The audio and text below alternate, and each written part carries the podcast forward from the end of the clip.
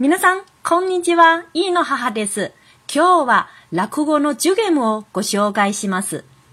ある夫婦のところに、やっと男の子が生まれて、長生きをする名前を付けたいと思ったところ、とっても長い名前になってしまったという笑い話です。では、お聞きください。日漂物语和小易一起学日语的听众朋友们，大家好，我是小易妈。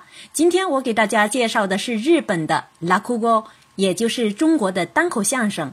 相声的名字呢叫寿限无，反着过来念呢就是无限寿。说的是一对夫妻终于盼来男孩子的诞生。男孩子嘛，在以前呢，肯定是非常非常宝贝儿的，也希望呢孩子能够健康成长，长命百岁。为了给孩子呢取一个长寿的名字，结果却取了一个怎么也念不完的名字，成了一个笑话。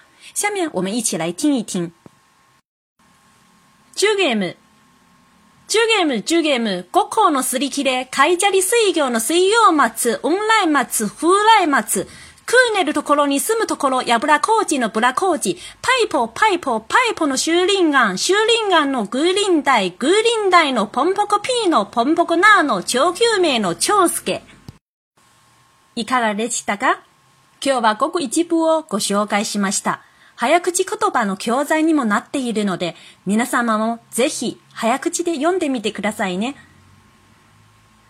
大家听完了感觉怎么样呢？其实今天介绍的不过是男孩名字的很少的一部分而已。现在呢，这个也成为了绕口令训练的教材，大家也可以试试快速朗读哦。それでは次回をお楽しみに。